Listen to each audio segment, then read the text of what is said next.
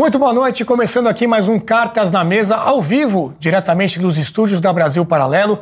Eu sou o Renato Dias e estarei aqui com um time de primeira para comentar as principais notícias da política, da geopolítica. Falaremos muito hoje da questão internacional, como é que estão essas relações entre os países.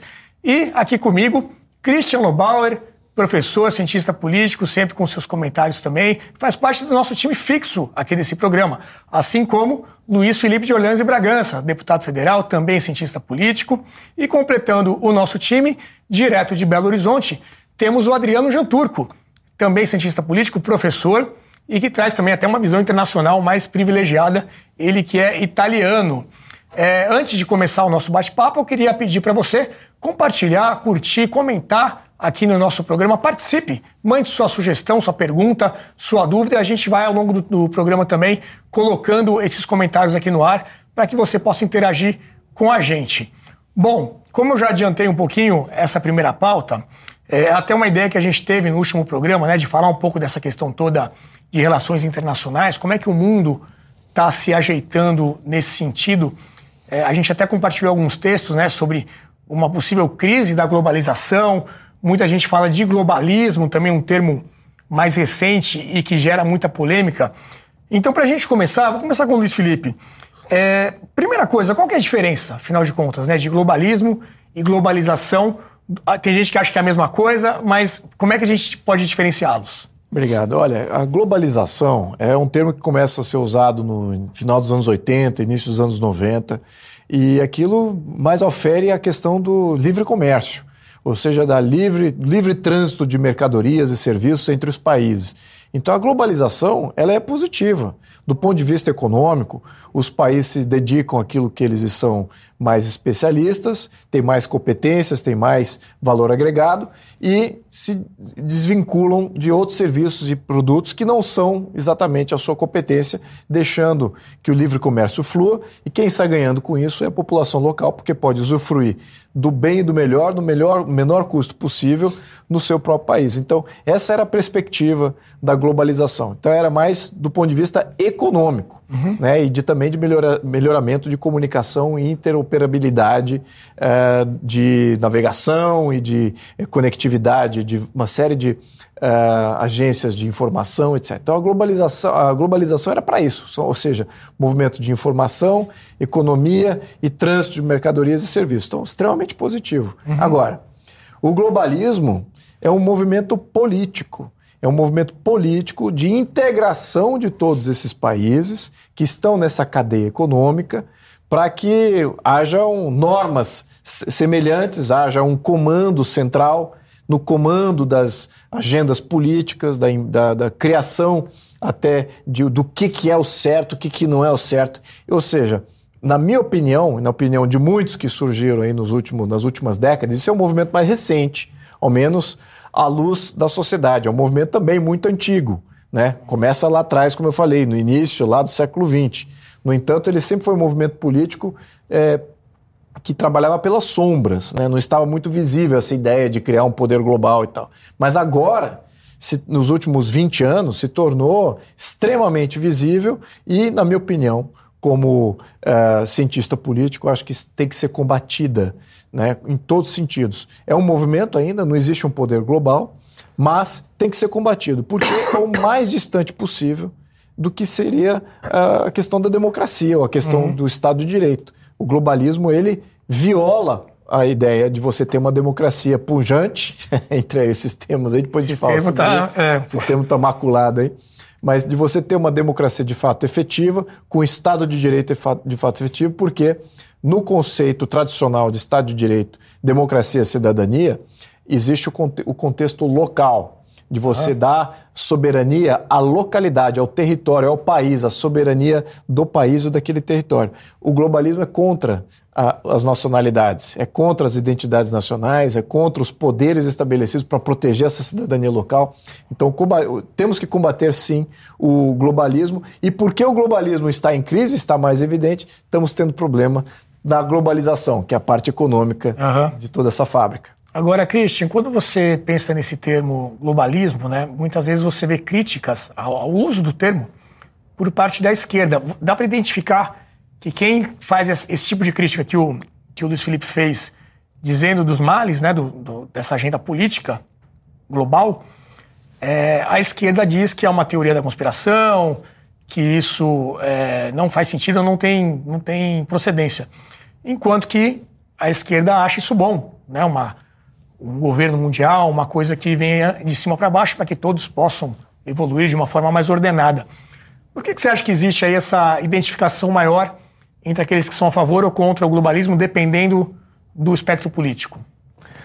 Olha, Renato, eu acho que é, é o termo gera confusão e para a gente explicar, a gente tem que voltar um pouco para para quem estuda relações internacionais, para a teoria das relações internacionais. Né? Então, assim, o termo globalismo, globalismo em inglês, já é usado e era usado pelos autores liberais americanos para explicar, entre outras coisas, a expansão do neoliberalismo no mundo pós-Guerra Fria, você ter uma ideia.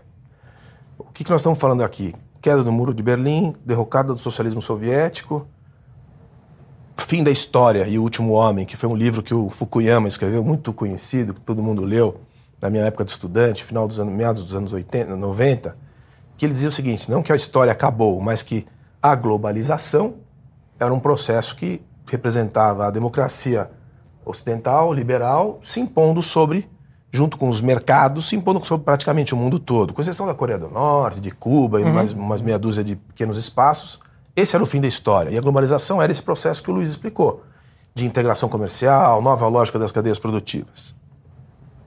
O globalismo, nos últimos anos, agora, na segunda década, meados da segunda década do século XXI, passou a ser usado de forma confusa pela escola liberal ou idealista das relações internacionais, que é aquela que vem lá de Emmanuel Kant, que escreveu A Paz Perpétua no final do século XIX que propunha um ideário filosófico de um conselho de nações. A ideia de que você poderia ter um governo universal composto por todas as nações que deu na Liga das Nações no pós-Primeira Guerra Mundial e que deu na, nas Nações Unidas no pós-Segunda Guerra Mundial. Uhum. É a ideia, que não é ruim, que a gente deve, um dia vai sair da anarquia internacional, que é a anarquia desse espaço Estado robesiano de conflito anárquico entre as nações, porque não tem um governo mundial, e a gente vai partindo para um processo de integração e de ordem internacional dirigida por uma força só. Isso é idealista, é o idealismo na teoria das relações internacionais. Uhum. A esquerda na, moderna hoje, no sentido contemporânea, é muito simpática a essas instituições que dão as regras de cima para baixo. Ou seja, a força da ONU, a agenda da ONU, a agenda da OMS, a agenda do, do, ambientalismo, a agenda, porque são temas realmente internacionais. O problema é que existem as nações, existem os parlamentos, existem Tem esse pequeno detalhe, né? É. E esse, esse conflito permanente, que é a graça do estudo das relações internacionais, ele é pendula. Então a gente teve um período aí, na primeira década do século XXI, que foi muito favorável a essa coisa das integrações regionais, a União Europeia, Tratado de Maastricht, depois a integração monetária e tal. Agora, nesse momento que a gente está, a gente está no pêndulo para outro lado. Uhum. O protecionismo voltou, a China se transformou na fábrica do mundo e um monte de gente no mundo inteiro ficou sem manufatura. A nova lógica das cadeias produtivas depende dos chineses, em boa parte. A, a pandemia trouxe o problema do supply chain, né, das, das cadeias de, de suprimento, deu um desespero, então deu uma redução nessa agenda do ponto de vista econômico, mas do ponto de vista político, continua sendo uma coisa muito interessante para quem vende essa agenda mais humanista universal.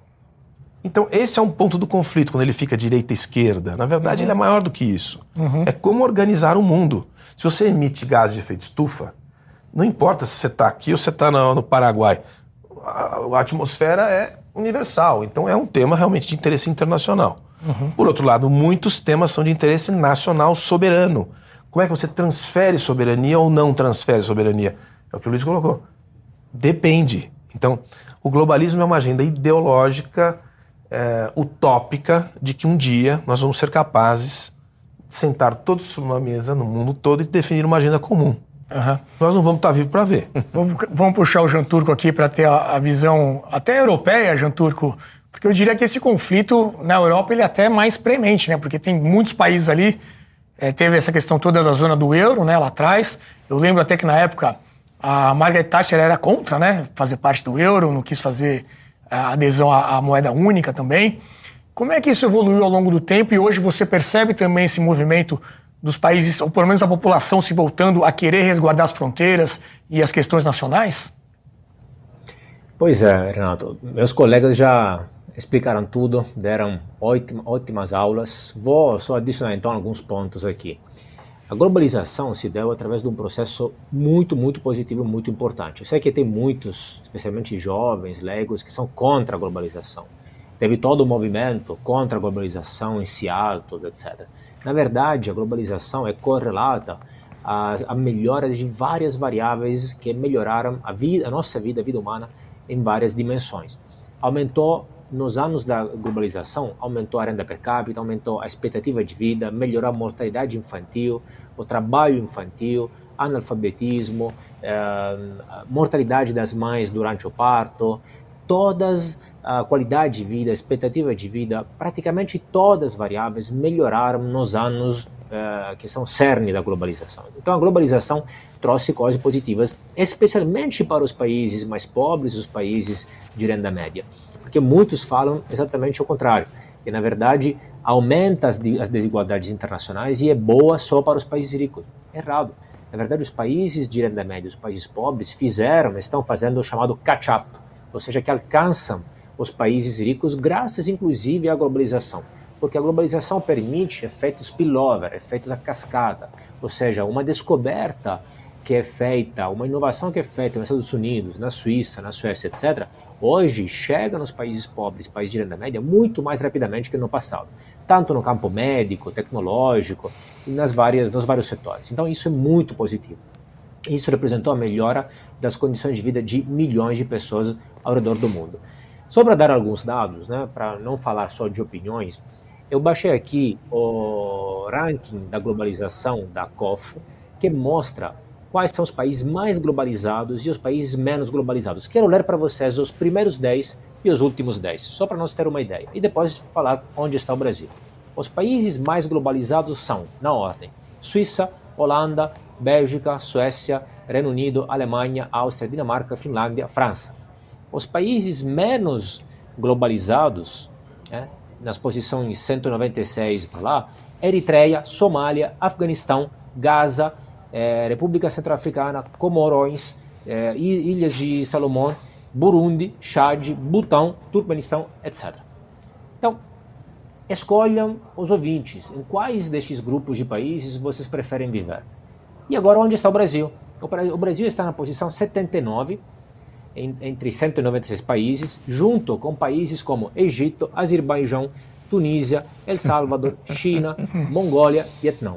Vietnã. Então, essa situação, o Brasil é um país que é, ficou atrás no processo de globalização, que ficou fazendo protecionismo, que é o nacionalismo econômico chamado, né? Muitos alegam que a globalização gera desigualdades até além da, para ir além da questão econômica. Vamos às questões culturais. A globalização vai gerar, vai, vai, vai tornar tudo igual ao redor do mundo. Então hoje você encontra o McDonald's tanto no Brasil, quanto no Vietnã, quanto na Rússia, quanto nos Estados Unidos, etc. Na verdade, esse é o enésimo erro. O que a globalização faz é realmente diminuir as diferenças entre países, mas ao mesmo tempo aumenta as diferenças intra-países. Ou seja, se você pensar, um brasileiro médio atual é muito mais similar a um japonês de hoje, a um russo de hoje, a um francês de hoje, a um africano de hoje. Mas ao mesmo tempo, em comparação, por exemplo, a 50 anos atrás. Mas em comparação, as diferenças internas a cada país aumentaram. Ou seja, hoje você tem, considera os jovens, você tem diferentes estilos de música, de roupa, moda, gastronomia, etc. Então, internamente no Brasil você tem a comida brasileira, baiana, mineira, gaúcha, etc. Mas você tem também sushi, tem também comida mexicana, comida, comida tailandesa, etc. Diferentes estilos. É, tem quem é rasta, tem quem é emo, quem é dark, punk, etc. Então, na verdade, permite o quê? Permite que as pessoas possam escolher livremente a qual moda, comida, pertencer, o que utilizar. Isso permite uma melhor alocação de recursos. Agora, só para finalizar sobre a questão do globalismo, que já foi explicado aqui perfeitamente. Qual é o grande problema do globalismo? Por que a esquerda, como você falou, é mais propensa a, aceitar, a ser a favor do globalismo? Porque realmente, vamos pensar de forma idealista. Né? Se nós tivéssemos a garantia que quem chegue lá no poder, no governo mundial, etc., é, seja competente, iluminado, incorruptível, etc., aí nós teríamos, obviamente, um paraíso na Terra. E por que renunciar a este paraíso? O problema qual é? que como Lord Acton já falou e sentenciou já é, notoriamente, o poder corrompe, o poder absoluto corrompe absolutamente. Então é muito mais provável que se quando você terá um poder central, global muito forte, que este poder atraia exatamente as piores pessoas possíveis e não as melhores pessoas possíveis. E é exatamente isso que está acontecendo hoje. Quem é atraído por este poder central são especialmente as pessoas totalitárias com alma totalitária, com ímpeto totalitário, megalomaníacos, etc. Na verdade, o melhor sistema possível é exatamente o contrário. São mercados maiores possíveis e sistemas políticos menores possíveis. É, e falando em poder global centralizado, a gente comentou também da questão ambiental, que está muito ligada a esse assunto. Nós temos aí um vídeo do Lula, em junho desse ano, conversando, é, falando sobre, na opinião dele, a necessidade de uma governança global e quais, quais os efeitos que isso teriam nas decisões aí a serem tomadas em relação, por exemplo, à questão ambiental. Vamos assistir. Quem é que vai cumprir as decisões emanadas dos fóruns que nós fazemos? É o Estado Nacional? Vamos ser francos. Quem é que cumpriu o protocolo de Kyoto? Quem é que cumpriu as decisões da COP15 em Copenhague? Quem é que cumpriu o Acordo de Paris? Ou seja, e não se cumpre porque não tem uma governança mundial com força para decidir as coisas e a gente cumprir. Se cada um de nós sair de uma COP e voltar para aprovar as coisas dentro do nosso Estado Nacional, nós não iremos aprovar. Christian, ele comentou desse pequeno detalhe, né, desse problema. Não adianta eu fazer o acordo aqui em Paris e chegar e ter que aprovar no Congresso. Então ele quer passar por cima disso, pelo que deu a entender. Ah, de um lado, ele tem razão. O que ele quis dizer é o seguinte: ninguém cumpre os acordos que são, né? Está indignado porque os acordos não são cumpridos. E não são mesmo. O Acordo de Paris é um dos mais, um dos mais grosseiros de todos. Eles prometeram 10 bilhões de. ou 100 bilhões de dólares, né? Agora me fugiu 700 bilhões de dólares. É uma fortuna para o Brasil.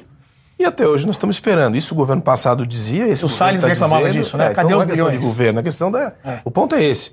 Agora, está certo na demanda, mas acho, me permita dizer, acho que está equivocado na, na, solução. A solução não vai ser um governo mundial, uhum. porque essa governança mundial ela tende a, a, ser o que o Jean Franco acabou de explicar. Tende a ser um, ter um perfil autoritário. E quem geralmente demanda esse tipo de coisa são perfis autoritários. Estou aqui sendo, querendo dizer mais ou menos. O partido do presidente da República é um partido historicamente autoritário. Então, assim, é, como é que se faz uma boa governança? Eu tenho a impressão que seria o caminho. Assim, é na, no, no, no cálculo do poder. E o cálculo do poder também está na teoria das relações internacionais, da ciência política, tem várias maneiras de calcular poder. Quem é que tem poder?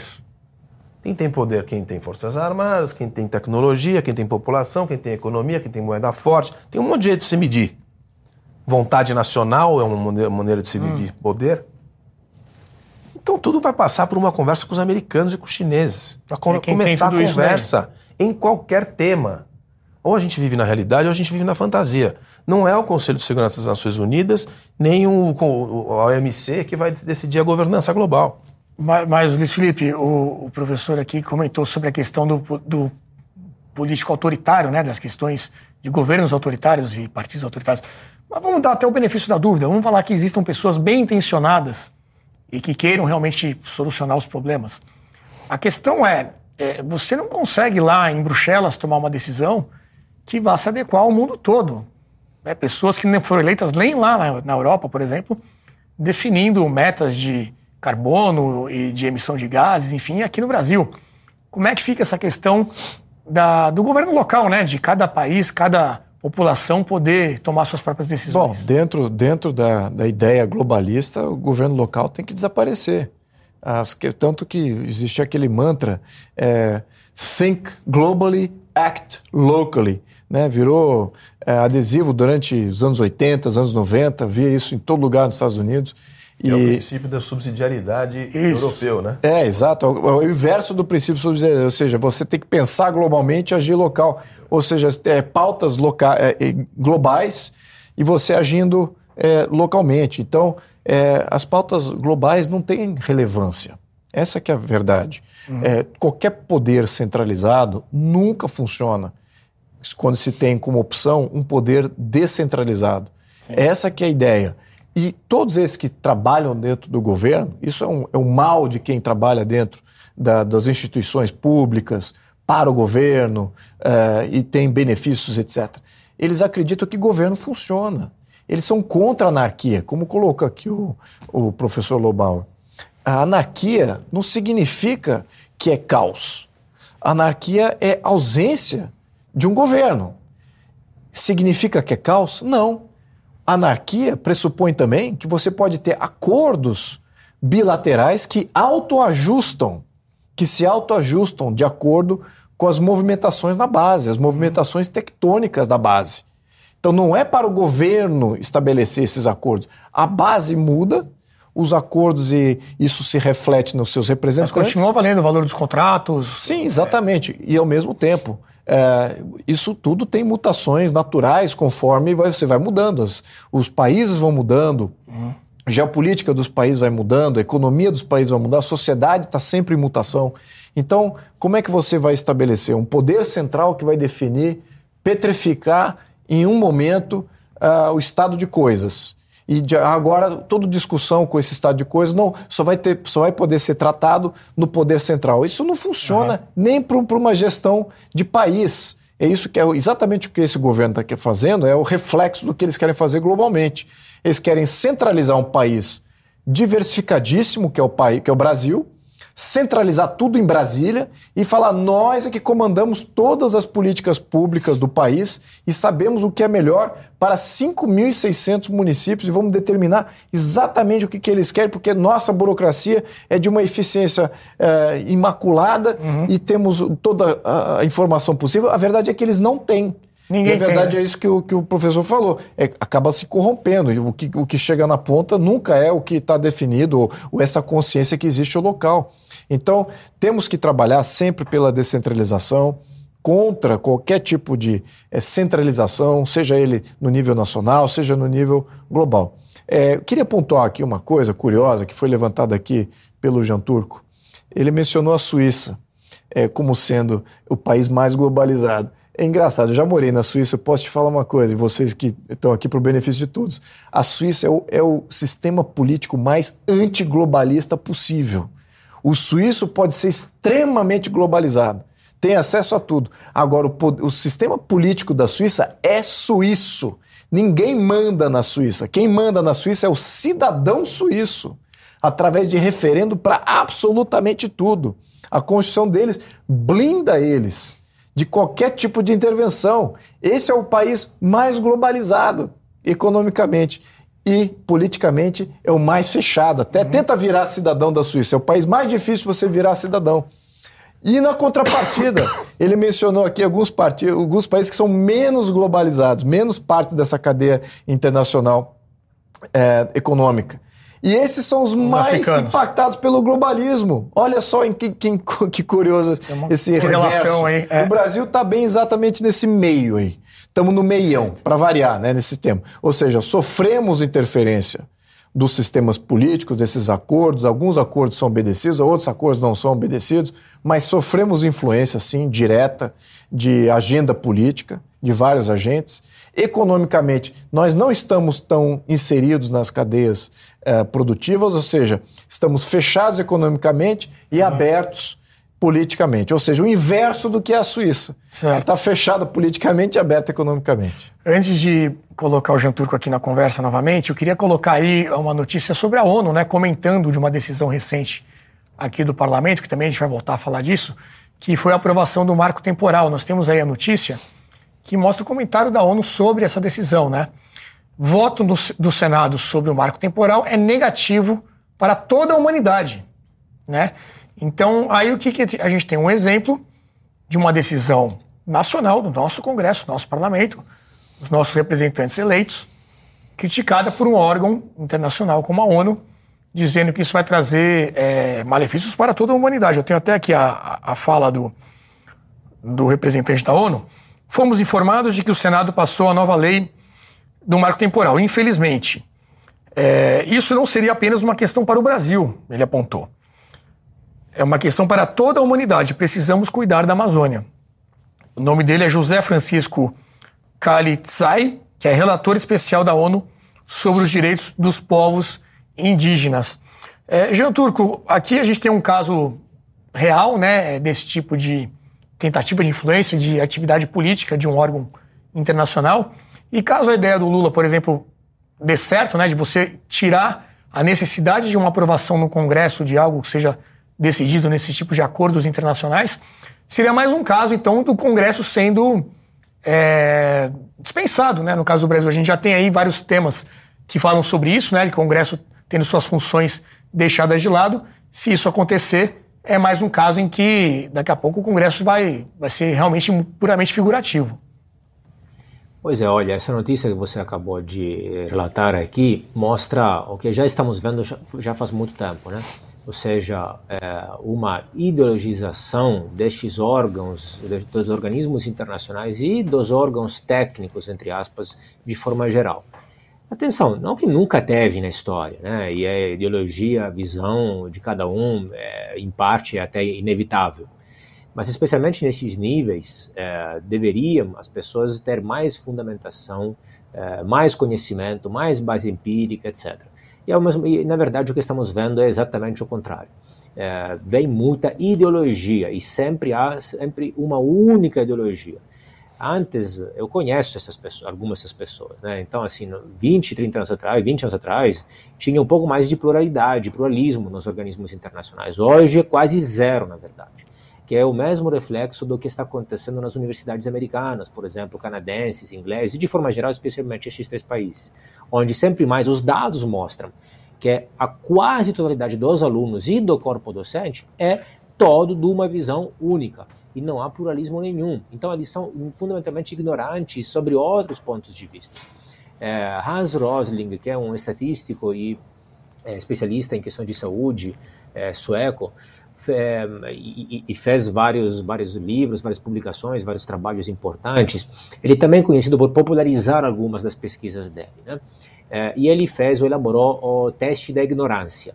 E ele, mostrou, ele aplicou este teste sobre quesitos internacionais, tanto para leigos quanto para técnicos do Banco Mundial, da ONU, do FMI, etc.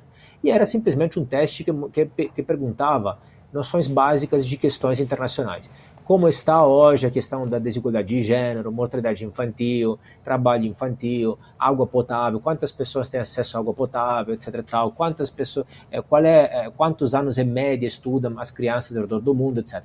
E o que se descobriu é que, paradoxalmente, os técnicos dos organismos internacionais são mais ignorantes que os leigos. E não são mais ignorantes, mas não, são, não erram aleatoriamente, mas erram é, de forma ideológica, sempre numa direção. Em que sentido? Erram sempre para pior, tem sempre uma visão pessimista, ou seja, eles acham que o mundo é pior do que realmente é. Né? Então, o que, o que nós estamos vendo? Que não é uma simples ignorância, é onde se erra às vezes do lado, às vezes do outro, mas há um viés, que é um viés pessimista, negativo, catastrofista, apocalíptico, etc. Né? Eles acham que o mundo é muito pior do que é, quando o mundo, na verdade, tem seus problemas, claro, mas melhorou e melhorou muito nas últimas décadas e melhorou muito nos últimos séculos, basicamente a partir da Revolução Industrial. A fala de Lula lá, além da questão do globalismo, etc., parte de um diagnóstico que é o seguinte: o mundo é complicado, o mundo é ruim, as coisas não se implementam, as decisões internacionais não se implementam, como se o mundo fosse só negativo. Na verdade, A partir do, de 1800, Revolução Industrial, o mundo viu melhoras como nunca antes na história. O mundo melhorou muito em quase todas as variáveis, inclusive as variáveis ambientais às quais ele está se referindo. O número de áreas verdes, eh, áreas ambientais, áreas, reservas protegidas, etc., aumentou nos últimos 100 anos de forma exponencial. Hoje há animais considerados extintos que estão voltando a existir, estão se redescobrindo, especialmente nos países ricos, mas também já em países de renda média. É, então, é, vários e vários fatores ambientais que estão melhorando. É, então, o que isso mostra? Que, na verdade, o diagnóstico está errado. Toda esta exigência de controlar centralmente não existe, porque o mundo nunca antes melhorou tanto, prosperou tanto quanto agora, exatamente na época mais livre possível na época onde as, as coisas melhoram, os fenômenos vieram mais de baixo para cima. Então é preciso, primeiro, refazer o diagnóstico, porque quase todas as variáveis estão melhorando, exceto pouquíssimas. Praticamente as únicas variáveis que pioraram nos últimos séculos são doenças autoimunes e, doen e distúrbios psicológicos. O resto, tudo melhorou em média, né? onde mais, onde menos, mas tudo no longo prazo melhorou em média. É, trabalhar com informação, com dados é sempre muito importante, né, para fazer certos mitos. É, vamos trazer aqui, a gente tem mais alguns vídeos sobre essa pauta que são importantes para continuar a nossa conversa. Sim. E o, o, professor citou aqui antes a questão da China e os Estados Unidos, né? E o atual governo, o partido do atual governo, o PT, deu algumas declarações recentes sobre essa relação com o Partido Comunista Chinês. Vamos assistir primeiro a Glaze Hoffman falando sobre isso. Olha, gente, muito importante receber aqui uma comitiva do Partido Comunista Chinês. Nós recebemos uma comitiva de alto nível. O coordenador da comitiva é um membro do Partido Comunista Chinês e está entre os sete responsáveis pela condução do país. Isso demonstra a importância que eles estão dando para a relação do PT com o partido na China e também para as relações China-Brasil. Eles disseram que essa foi uma das viagens mais importantes que eles fizeram pós-pandemia. E o presidente Lula também tem retribuído essa importância ao ir para a China, ao considerar a China uma parceira estratégica no reposicionamento internacional. Então, a partir de agora, nós queremos, com o PT, estreitar essas relações principalmente na governança partidária, nas experiências de organização, comunicação e formação política. E queria muito agradecer ao Partido Comunista Chinês e à delegação que nos visitou aqui. Lise Hoffmann, deputada, que é presidente do Partido dos Trabalhadores, e agora vamos assistir o Lula também sobre esse assunto da relação entre PT e Partido Comunista Chinês. O meu partido é um partido que tem uma forte relação com o Partido Comunista Chinês.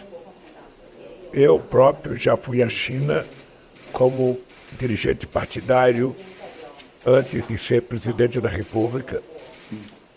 E queria que fosse transmitido ao povo chinês e ao governo chinês que nós temos toda, toda a boa vontade e a disposição de estabelecermos cada vez mais uma relação mais forte com a China.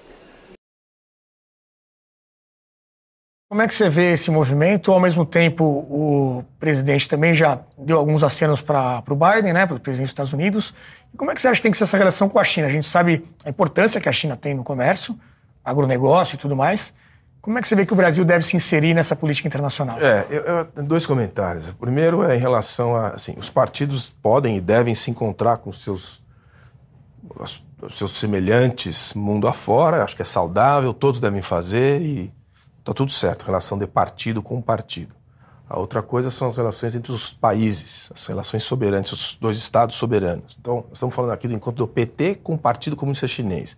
Tem que ficar claro para as pessoas saberem e pensarem o seguinte: o Partido Comunista Chinês é o único partido da China.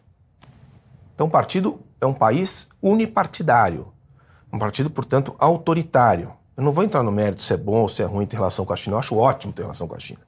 Mas quando o PT encontra é, com o Partido Comunista Chinês e faz essa festa toda, eu gostaria que ele fizesse festa quando ele encontrasse o Partido Socialista Francês ou a social-democracia alemã E, e a Gleice um comentou principalmente em relação à organização partidária, né? Os temas que ela priorizou é. nessa conversa vão justamente nesse sentido. Então, assim, da força do partido. Não, não, vejo problema, assim, deve encontrar com todos, mas eu só quero que as pessoas avaliem dessa perspectiva, da perspectiva da nossa história, da nossa sociedade, da nossa democracia, das nossas instituições. O que é você fazer essa festa toda com um partido que tem esse desenho nesse país que tem esse sistema?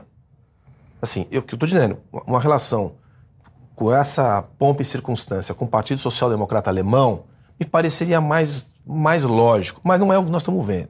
Então deixa aí, a, a mensagem acho que está dada. A outra é a relação Brasil-China. O Brasil tem que ter relações não excludentes. Boas relações com a China, boas relações com os Estados Unidos. O Brasil é um país que tem potência média, que tem interesses regionais e eh, interesses internacionais universais e liderança regional. É isso que ele tem que fazer. Mas tratar a China como esse governo trata, como tratou também durante o primeiro período em que governou, como relação estratégica, que a palavra estratégica só é aplicada pelos brasileiros, que não é a mesma palavra que os chineses usam. Uhum. Portanto, a nossa relação estratégica com a China não é uma relação estratégica, é uma relação importantíssima, fundamental, que merece ser por quê? Porque a gente depende comercialmente deles. As nossas contas públicas dependem deles. Porque a gente tem três produtos que vão para aquele país: o complexo da soja, grão, farelo e óleo, ferro, da Vale do Rio Doce, uhum. e papel e celulose. Celulose, praticamente. Isso aqui é 85% do nosso comércio com eles. Então é disso que se trata. O nosso comércio invertido, o que a gente importa deles é quase tudo. Então não é uma relação estratégica. Depois, quando se fala das relações que eles têm de estratégia com outros países, são diferentes do que tem com a gente. Só que por alguma razão que não vai entrar aqui no, nos detalhes, a gente costuma estufar o peito aqui, esse governo principalmente, de achar que tem uma relação estratégica com a China. Não tem. Não tem. E, essa, e, e, e, a sociedade brasileira tem que conhecer isso por dentro. As nossas relações têm que ser importantes com a China? Tem. A China é importante? É. Mas ela não é nem estratégica e os chineses não estão interessados naquilo que o nosso governo acha que pode ter da China. Uhum. Né? Não vou entrar nem no mérito que BRICS, etc., porque nós vamos gastar bastante tempo. Mas é, mas é o perfil desse governo. Então, espero que a é. gente. É... Quero ouvir o Jean Turco. Qual a opinião sobre essas declarações aí que a gente viu? Imagina o que aconteceria se um partido qualquer, o PT ou qualquer um, outro, fizesse um acordo deste tipo, recebesse com toda com todos estes fastos, etc., o partido nazista da Alemanha, na época exatamente a mesma coisa, gente. Nós estamos falando de um sistema político totalitário, do maior totalitarismo do, do, do país, do, do, mundo hoje. E que seja claro, muitos é, falam que ah, mas nós temos que ter relações com, com a China. É, até o governo Bolsonaro, até os governos de direita têm relações com a China. Uma coisa é ter relações econômicas com todo mundo, Outra coisa é ter relações políticas, defender o modelo político, relativizar o modelo político, os crimes que acontecem e até é, é, exaltar como modelo de sistema político, como muitos fazem sem vergonha na cara nenhuma. Isso é surreal. Essas pessoas deveriam ser banidas do espaço público, do debate público político. Isso não é possível. Nós estamos presentes como que vocês estavam falando, infelizmente esta não é uma esquerda civilizada, uma esquerda moderada que tomou banho. Essa é uma esquerda extremista, ainda em 2023, que faz acordos políticos com o único partido totalitário da China. Só para lembrar, na China, claro que a China é um colosso econômico, porque a, a, a economia está crescendo, porque depois da, da, morte de Mao Tse Tung, com as liberalizações e as áreas, as zonas econômicas especiais no litoral, a economia cresceu, porque é inevitável, depois de uma estatização e socialismo, como era antes, obviamente cresce, etc. Mas o que acontece hoje na China, existem graves acusas, acusações de repressão, das, inclusive já confirmadas pela ONU, é, de, de, repressão contra a minoria de uigures muçulmana na, na China. Existem graves acusações de tráfico de órgãos contra a minoria Falun Gong. Existem graves acusações de campos de concentração na China. Existem, existe repressão contra minorias religiosas cristãs, inclusive. Então, assim, não é possível, além das, das, de outras várias questões, a questão da privacidade, da liberdade, de o maior bilionário da China, um dos maiores bilionários do planeta, o dono da AliExpress, Alibaba, etc., que sumiu, Jack Ma, sumiu misteriosamente por alguns meses. É, nós vimos é, ex-ditadores, ex-presidentes da China que foram removidos à força do Congresso chinês e que depois desapareceram. O ministro da Defesa, que desapareceu por meses, etc. Assim, gente, nós queremos copiar isso aí, nós queremos tolerar um partido que tenha relações amigáveis, de elogios com esse sistema. Isso é realmente inadmissível. Isso não é possível. Isso tem que ser rechaçado, criticado e investigado, porque nós queremos saber o que tem de fato neste acordo, o que vai acontecer de fato, quais, quais vão ser as consequências de fato dentro do território depois deste recebimento, depois deste acordo, etc. Felipe, no Congresso há alguma movimentação em relação a isso? Uhum, Congresso, absolutamente nada é, com relação a qualquer tipo de contraposição ao que as discussões que o PT é, trava politicamente. É, só para deixar claro aqui essa distinção, o que o PT está fazendo é tentar jogar nos dois campos. Está jogando no campo globalista e está jogando agora no maior algoz do globalismo, que se tornou a China. Vamos lembrar que até pouco tempo atrás, vários agentes do globalismo elogiavam a China. Você tinha o George Soros, que é um dos grandes financiadores, metacapitalistas, financiadores de várias ONGs que existem no, no Ocidente, e ele elogiando o modelo chinês, como é que eles trabalham. Depois você tem também primeiro-ministro do Canadá elogiando o modelo chinês, como é que eles executam, porque até aquele momento a China trabalhava em prol do globalismo. Ela com uma alavanca comercial e alavanca de barganha econômica aos países que ela já domina. Mas o que está chegando num ponto é que o globalismo está chegando na China. Fazer, olha, a gente comanda e tem influência em um grande número de países. Uhum. Queremos também ter esse comando e influência no seu país. E foi ali que o Xi Jinping falou: não, aqui vocês não vão entrar. Não vai entrar Tribunal Internacional, não vai entrar FACTA, que é, o, que é os acordos que, de comando de informação financeira para lá e para cá, não vai entrar qualquer acordo que vocês entrem de bloco com relação a qualquer coisa em termos de paz, de desarmamento, de política migratória, nada disso vai afetar, de política de meio ambiente, nada disso vai afetar a China. Então, os globalistas agora estão em, eu diria que de mal com a China e a China está se reforçando com a maior parte dos países que não são democracias perfeitas. A maioria, boa maior parte dos países são democratas. No melhor dos casos, aqui vamos poder botar o Brasil talvez no topo dessa lista, como sendo o país mais democrático da, das, da, da, dos países com democracias imperfeitas. Né? O Agora, mais dos menos. Exatamente. Então você imagina o quão bom é essa lista de países. Ou seja, estão todos abaixo do Brasil em termos de qualificação política para você fazer qualquer tipo de uh, simbiose política, que é o que o PT está fazendo. Então, totalmente contra essa ideia de você fazer um acordo político com países que são é, ditaduras, que muito da linha do Jean Turco aqui, é. É, que são ditaduras, não tem nada a oferecer para o Brasil a não ser os mesmos mecanismos de controle que eles exercem nos seus próprios países. Esse tipo de importação a gente tem que rechaçar como um todo. Agora, como bem colocado, a parte econômica tem que ser distinta. É interessante manter os acordos com a China, manter as relações com a China, mas com muito cuidado. Por quê? O outro modelo que está sendo construído é de alternativa ao globalismo, que já tem as suas instituições, o seu movimento já consolidado, a sua agenda política bem clara. Qual é a agenda política desse outro bloco que está se formando agora, do qual o BRICS talvez se torne aí o grande algoz né, do globalista? É, qual é essa agenda? Não tem uma agenda específica, mas existe um, um dominante já deste bloco, que é a China. E a China age com seus acordos comerciais, com aquele Belt and Road, já colocou a Argentina dentro do Belt and Road, já colocou o Peru dentro do Belt and Road, está negociando com México e Colômbia. E esse acordo é um acordo praticamente de colonização econômica. Então, queremos esse tipo de acordo para o Brasil? Queremos esse tipo de influência? Ou está na hora da gente ter também a nossa agenda, os nossos propósitos, uhum. aquilo que a gente quer? Isso o Congresso brasileiro está totalmente omisso. totalmente omisso. Você pegar deputados, ah, vamos debater qual é a missão do Brasil perante esses dois grandes blocos que existem no mundo. Temos uma agenda para confrontar os globalistas? Temos uma agenda nossa, nacional, para confrontar esse novo bloco que está se formando em contraposição ao globalista? Ou vamos ficar só assistindo? Ou vamos ficar servos dos dois blocos, que é o que o PT está fazendo? É o que o governo está fazendo, está servindo aos dois.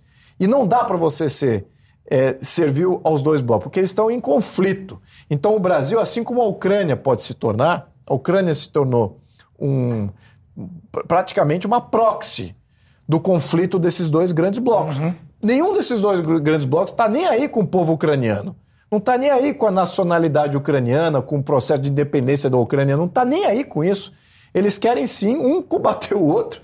E a vitória na Ucrânia é vitória para um bloco ou para o outro, não quer saber de. Então, e, e, o Brasil nessa? Vai se tornar uma Ucrânia, claro que não no mesmo sentido bélico aqui, do, obviamente com outras variáveis aqui, econômicas e políticas. Uhum. Mas é assim que eu estou vendo o posicionamento desse governo, do nosso Congresso, dos nossos parlamentares, senadores, deputados. Nós não debatemos o Brasil e qual é a nossa missão perante o século XXI, dado essa, esse movimento tectônico dessas duas, duas, grandes placas. É isso que é a nossa missão. Então, respondendo aqui, estou perguntando. Muito bem.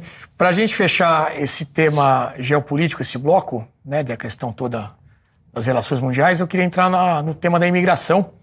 E aí a gente vai ver dois, um contraste muito grande entre dois países. Primeiro, nós temos dois vídeos rápidos sobre a situação na Itália, que está recebendo muitos imigrantes africanos da Tunísia. Vamos assistir que é rapidinho esse vídeo.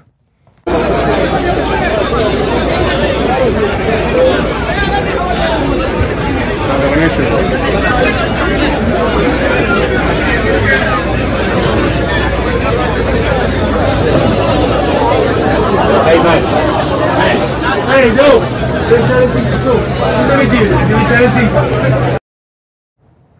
Esses são os tunisianos saindo da Tunísia em direção a Lampedusa, que é uma praia na Itália, um centro turístico, inclusive. E agora a gente tem um trechinho da situação lá na Itália.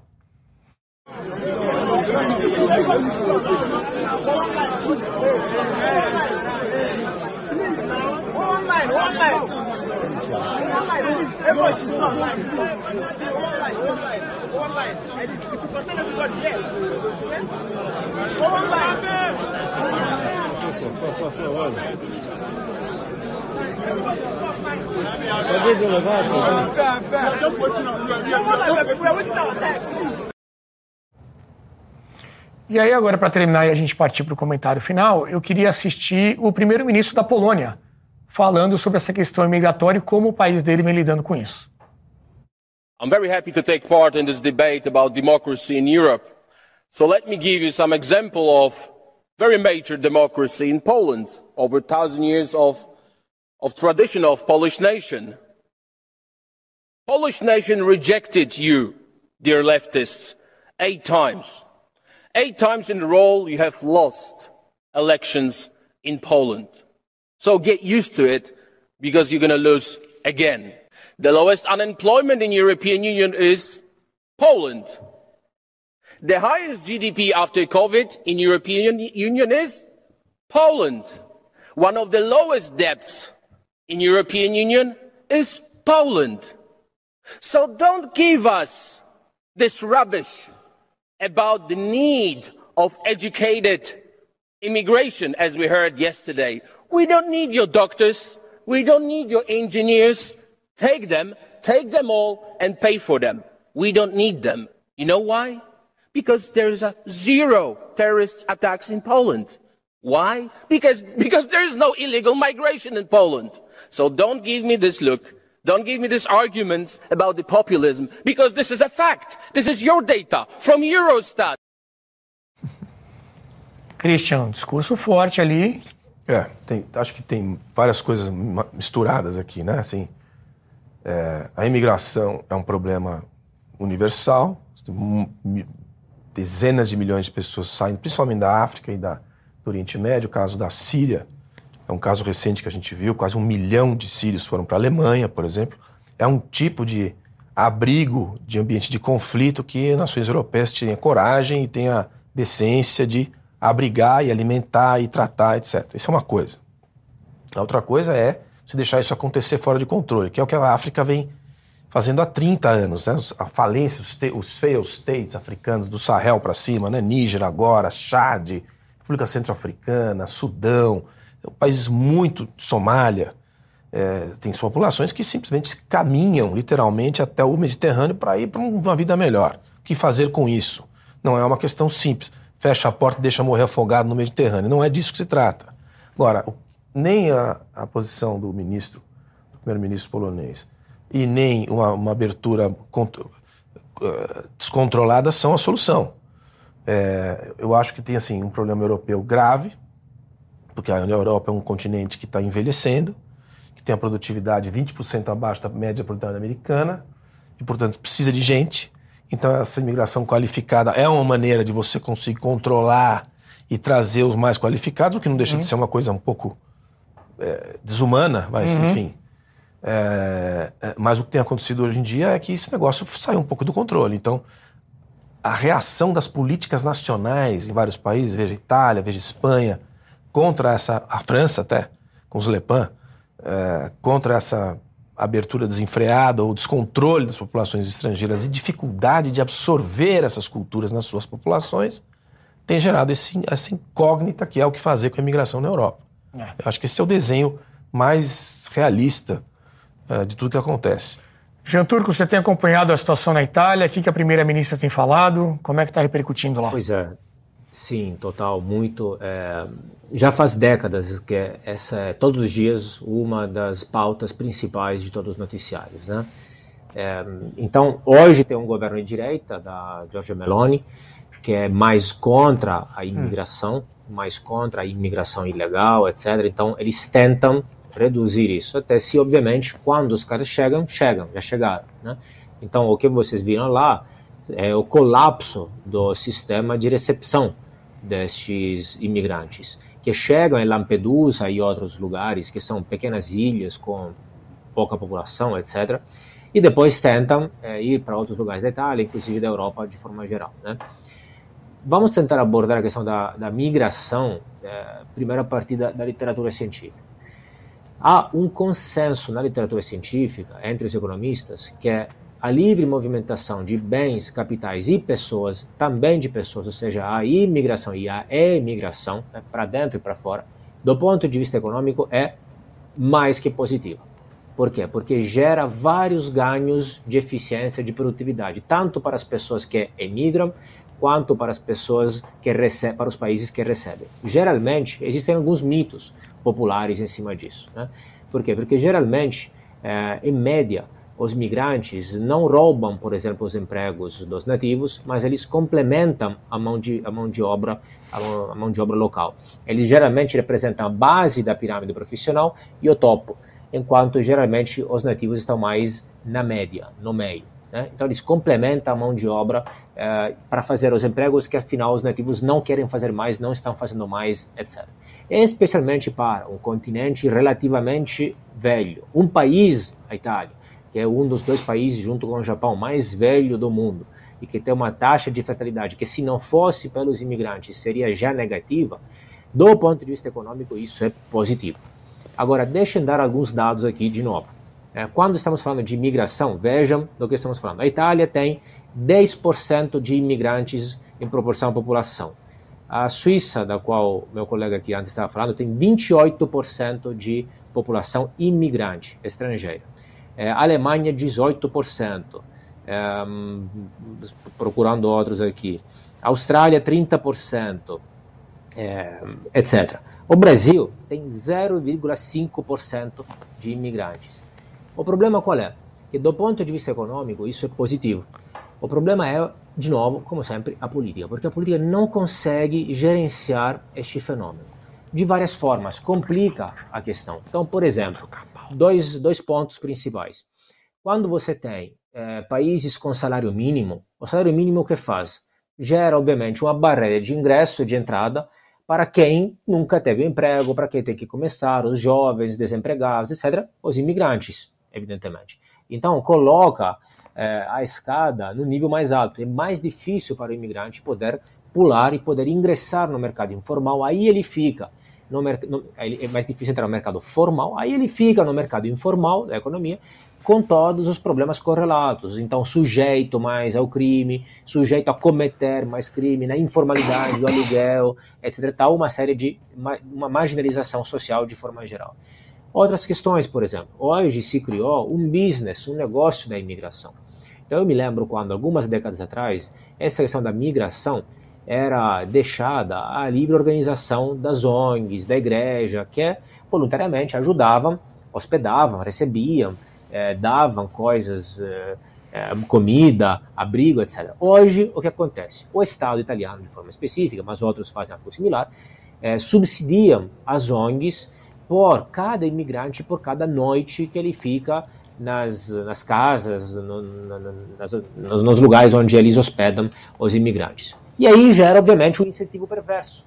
Porque eles mais imigrantes têm, mais eles ganham. Mais eles ficam, mais eles ganham menos se inserem na sociedade, no mercado de trabalho, menos contribuem e mais eles ganham. Ao ponto que tem acusações e investigações de fenômenos gravíssimos, como por exemplo, parece que tem alguns navios de algumas ONGs que, em lugar de receber os migrantes e ajudá-los nas águas nacionais italianas ou espanholas, etc., é, vão até águas internacionais ou águas tunisinas, águas líbicas da Líbia, por exemplo, para é, para receber os, os, os imigrantes já lá ou seja, parece a suspeita que já tem um acordo com é, os traficantes de, de os traficantes de, de seres humanos, de, de migrantes, para se encontrar para receber migrantes para depois financiar este fluxo de subsídios, etc. Obviamente isso complica ainda mais. Um fenômeno que já em si geraria é, dificuldades, ruídos sociais, culturais, etc., que não é fácil, é complicado ainda mais, mas que é positivo do ponto de vista econômico, é complicado ainda mais pela política. É, e para quem se interessar e quiser se aprofundar nesse assunto, eu recomendo o nosso documentário O Fim das Nações, disponível na plataforma da Brasil Paralelo. Documentário já tem alguns anos, mas continua muito atual. A gente fala de tudo isso, a relação aí China, Rússia, vale a pena você assistir.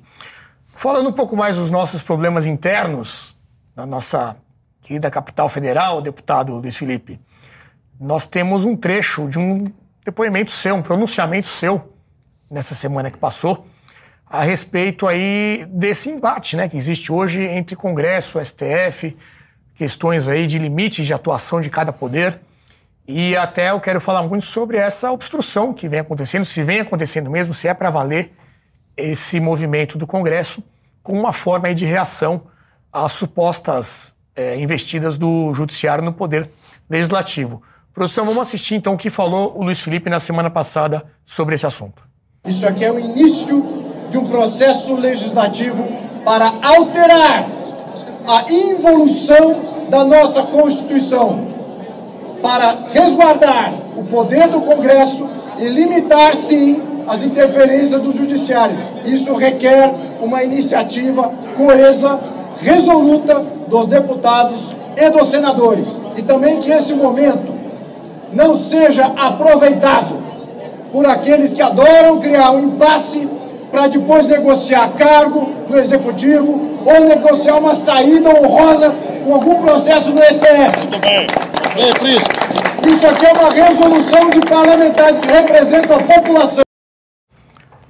Essa aqui acho que é inédita. A gente mostra o político e ele vem aqui comentar na sequência.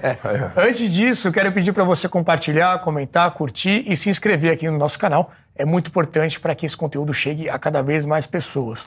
Agora sim, no papel de deputado, explica é. para a gente tudo o que aconteceu ali. Bem, o, obviamente que diversas partes do, do parlamento eh, vêm se ofendendo com as interferências do STF nos últimos anos.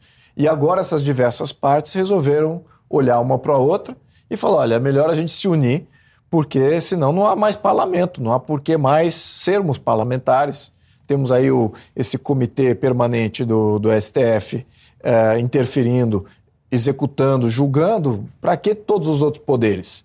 Então a gente tem que resguardar o que de fato estava constitucionalmente estabelecido na Constituição de 88, que eu sou um crítico é, feroz, até acredito que a gente precisa ter uma Constituição nova. É, claro que precisamos, antes disso tudo, é mobilizar a população que isso se tornou um problema direto com a população. Quando o STF passa a legislação com relação ao aborto, isso afeta a sociedade diretamente.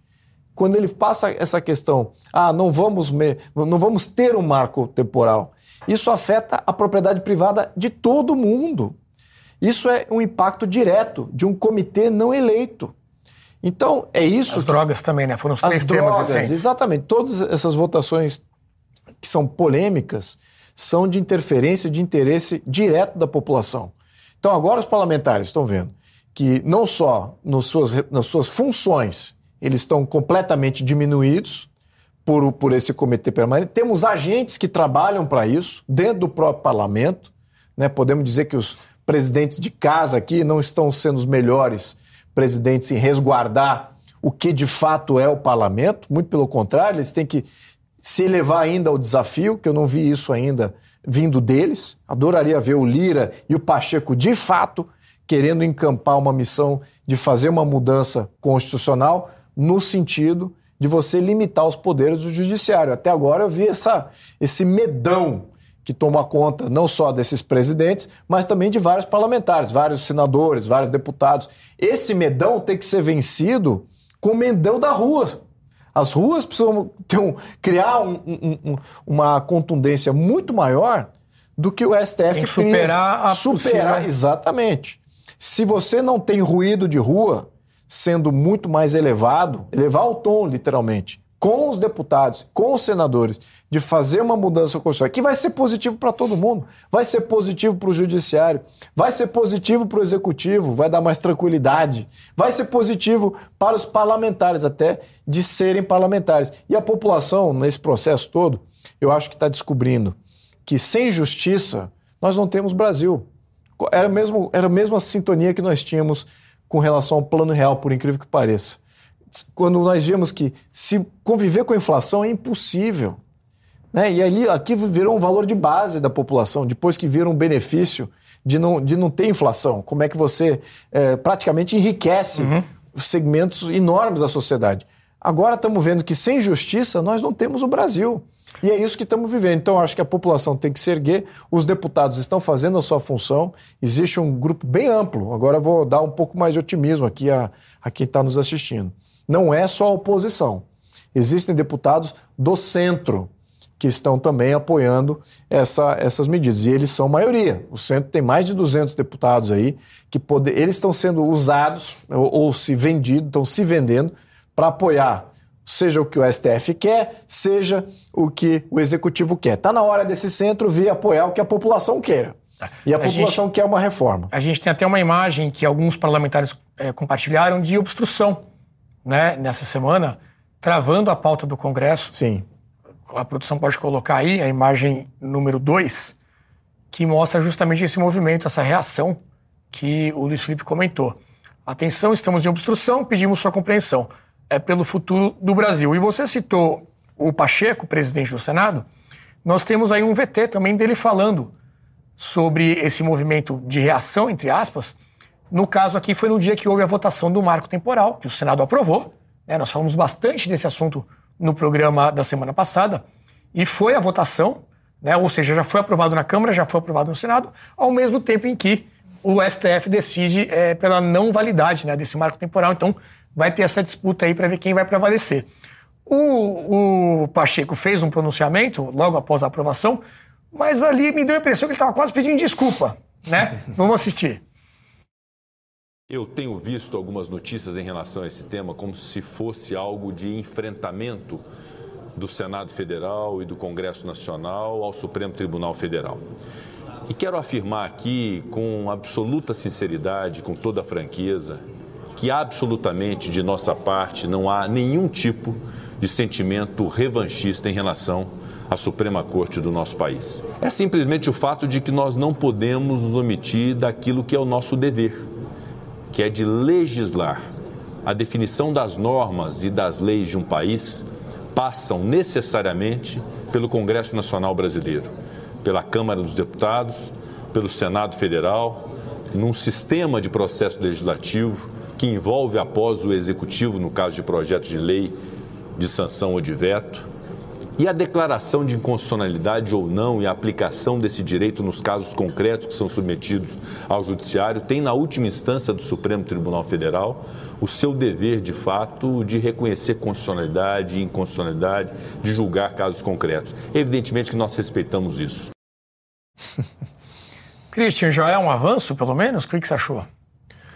Eu, eu acho que sim, mas eu acho que tem alguns aspectos aí. Primeiro, a segunda parte da intervenção do Luiz é muito importante. Sim. Porque ele põe o dedo na ferida. Quer dizer, isso daqui não é só um, um bloqueio, isso daqui é, é, é, é um bloqueio e não é para fazer nenhuma barganha posterior, porque a gente sabe que, infelizmente, isso não é, é para aumentar realidade. o preço. Exato. É, e eu acho que esse é o ponto fundamental da conversa. Eu também percebo na intervenção do senador uma, um certo um certo, assim... Cuidado gente, ali, a gente né? Que viu, leu o Faoro, né? Ambivalência. Né? Essa coisa da cooptação, né? Essa coisa da, da... Veja bem, isso é uma coisa que acho que está tudo um pouco cansado já disso. A política brasileira teria que evoluir, evoluir para uma coisa mais democrática, serena, mais incisiva. Eu acho que ele deveria ter sido muito claro, nem que seja para a sobrevivência do legislativo, que eu acho que é isso que está um pouco acontecendo, uhum. na percepção de alguns do Centrão, para a própria sobrevivência é necessário bloqueio. É. É isso que está acontecendo. Exatamente. Assim, eu gostaria que fosse mais que isso. Além da sobrevivência, que fosse realmente pela, pelas instituições. É, mas o povo, Luiz, eu, eu quero estar enganado. Eu acho que o sentimento de impotência é tão grande que eu não, eu não vejo hoje uma, um ambiente de rua. Entende? A turma está está acompanhando, mas está sem energia. Acho que precisa acontecer mais coisa. E, infelizmente, é isso que move o sujeito no, no Congresso. E, Exatamente. E se gostaria muito que em uma semana tivessem milhões na rua, nas ruas dizendo que chega, o judiciário volte para a sua posição assim, constitucional. Mas eu ainda tenho a impressão que tem mais água para passar embaixo da ponte ainda. É. É, eu queria mostrar agora algumas das reações que foram acontecendo, além desse pronunciamento do Luiz Felipe, além dessa questão toda da obstrução. Existem projetos de lei, PECs também, que estão sendo protocoladas, a fim de regular e colocar os tais limites na ação do STF. Nós temos a imagem é, da PEC que foi protocolada pelo deputado Domingos Sávio, que fala justamente é, dessas limitações para a gente poder ver aí, é a imagem número 4, aí está, ó.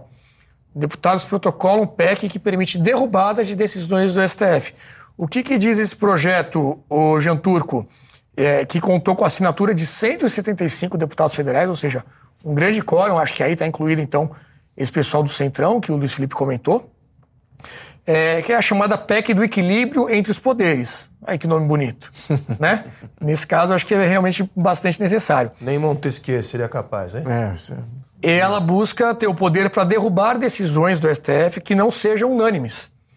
E aí os congressistas, se eles entenderem que essas decisões extrapolaram os limites constitucionais, eles poderiam levar à votação para reverter decisões não unânimes do Supremo Tribunal Federal.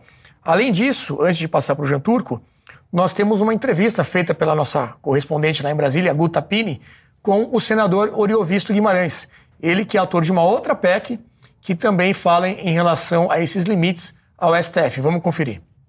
Oi, pessoal, estou aqui com o senador do Paraná, Oriovisto Guimarães, ele que é autor de uma PEC para limitar a atuação individual dos ministros do Supremo. Senador, qual que é a sua expectativa em relação ao andamento dessa PEC? Qual é o objetivo dessa PEC? Explica para a gente melhor, por favor. Olha, o objetivo da PEC, resumidamente, é regulamentar as decisões monocráticas. O Brasil não pode continuar vivendo como se tivesse 11 Supremo Tribunais Federais.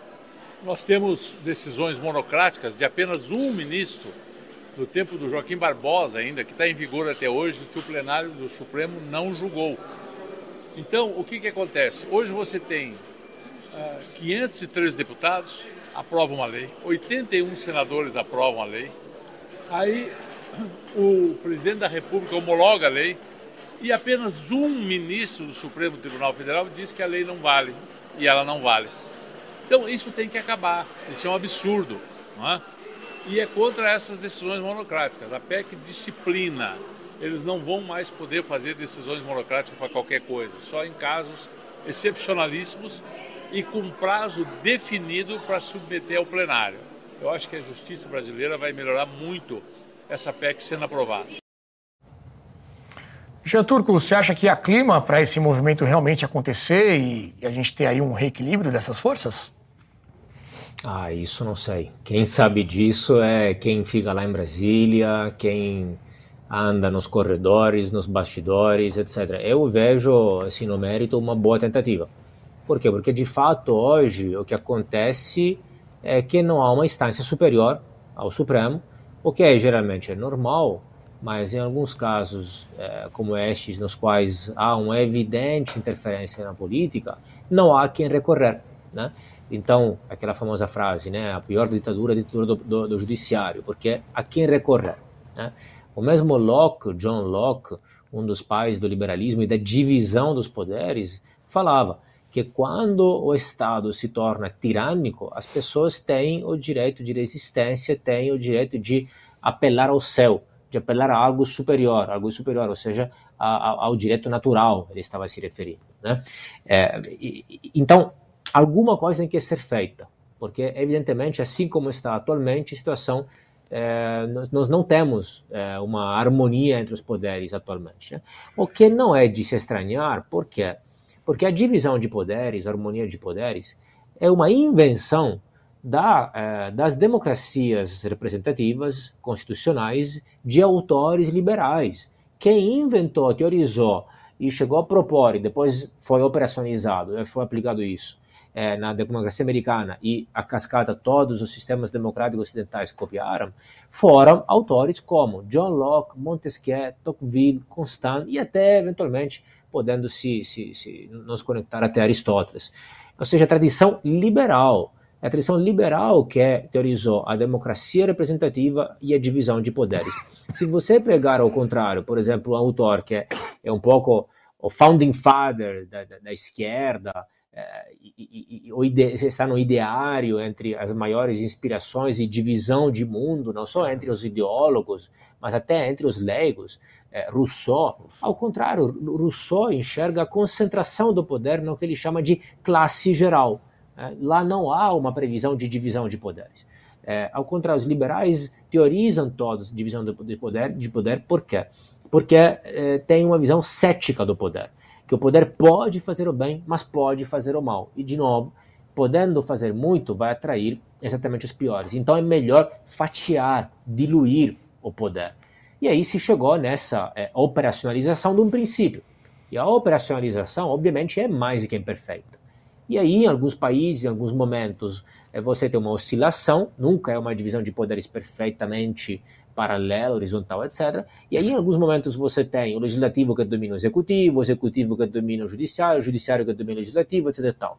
É, ao ponto que Gianfranco Miglio, um grande cientista político, falava que, na verdade, a divisão de poderes é ilusória, uma mera ilusão, porque o poder tende sempre a se concentrar e a se centralizar. Então, a tentativa é mais que bem-vinda, alguma coisa tem que ser feita, mas me parecem assim, é, como dizer, é, soluções de curto prazo, não que, se, não que não sejam importantes, mas nós estamos onde estamos por uma série de motivos. E o principal, a meu ver, é a mesma Constituição. Né? Mesmo mudando o ativismo destes é, juízes de forma específica, mas é a Constituição que já de bandeja entrega tudo para o STF. É uma Constituição ampla demais, que prevê tudo, que cabe tudo na Constituição. É uma das maiores constituição, constituições do planeta Terra, se não era a terceira mais longa do planeta Terra. Então, cabe ao, ao Supremo decidir tudo, desde o campeonato de futebol até o banheiro, a licença de paternidade é, e até questões mais importantes. E é ali que tem que ser enxugado, na verdade. Deveria chegar ao Supremo, uma Corte Suprema, só assuntos é, mais importantes. A Constituição deveria ser reduzida. Lá deveriam estar só os princípios básicos e é, as relações entre os órgãos do Estado. E não deveria a Constituição prever legislar sobre tudo. É também a Constituição mais emendada do planeta. E aí disso entrega para o Supremo qualquer decisão. É, o, o Jean Turco citou essa decisão sobre licença paternidade. Temos aí essa notícia, produção, sobre uma decisão agora recente do STF, ele já tem maioria obrigando o Congresso a regulamentar essa questão da licença paternidade. É, diz a decisão o seguinte: se isso não for feito em até 18 meses, os pais vão ter os mesmos direitos das mães, ou seja, 120 dias de licença para quando tiverem os filhos. Hoje, acho que o que existe ali é uma, é uma formalização é, é, ainda entre empresas e, e, funcionários, né? A gente, geralmente acho que é uma semana que acaba dando de licença, pra, licença para os pais. E o STF já por maioria decidiu que o, o Congresso é obrigado a regulamentar essa licença. É, e segundo essa decisão, é por conta de uma omissão do Congresso nessa questão. Então, já que vocês não fizeram nada, eu estou aqui decidindo que você tem que fazer isso em 18 meses com esse prazo, senão o que vale para as mães vai valer também para os pais. É só um exemplo. Luiz Felipe, o senhor comentou também de uma outra PEC né, que está acontecendo, inclusive feita por, por deputados do Centrão, é isso mesmo? Sim, tem várias PECs. Qual é o tamanho da oposição hoje? Você pode falar da PEC Sim. e também falar sobre... Olha, tem outra, uma outra PEC. Eu, por acaso, eu tenho duas, tive, fiz duas PECs de reforma de todo o sistema judiciário, consegui até no, quase 90 assinaturas, aliás, mais de 90 assinaturas, é, mas precisamos de 171 para qualquer uma delas. E eu estou dando apoio agora a uma PEC que é do Padovani, que é um deputado lá do Paraná, e do Reinaldo Stefanes, também, que acho que é do Paraná. Um é do União, outro é do PSD, se eu não me engano. E, bom, o que, que eu diria? Eu estou apoiando todas as PECs de reforma, que estão vindo de qualquer um, não importa que é, que é da oposição ou que venha do centro, mas é que o, o importa que deputados estão percebendo que se eles não se levantarem para fazer uma mudança constitucional, com relação à amplitude de poder que o STF galgou nesses últimos anos, nós não teremos uma democracia, isso está claro. Nós não teremos um sistema democrático representativo e certamente estamos muito distantes de ter um sistema democrático direto. Vamos ter uma, uma autocracia que se autoimpõe e se autoavoga poder a qualquer momento. É isso que estamos criando se a gente não, não se mobilizar. É por isso que a população precisa, infelizmente, a gente precisa jogar isso para a população e exigir da população que se mobilize em torno desse tema para cobrar dos seus deputados, que é, a população foi que colocou 250 deputados do centro lá. Colocou 100 deputados da oposição e 250 deputados do centro. Então, esses deputados do centro que não são fiéis a esse plano radical do governo e também não são fiéis a qualquer uh, agenda política que está comandando hoje o STF. Lembrando que muito disso que o STF está julgando e está colocando como sendo, ah, o Congresso está sendo omisso porque não está falando disso. Claro que não está falando disso. Existe algum movimento popular com relação a esse tema que você acabou de ver?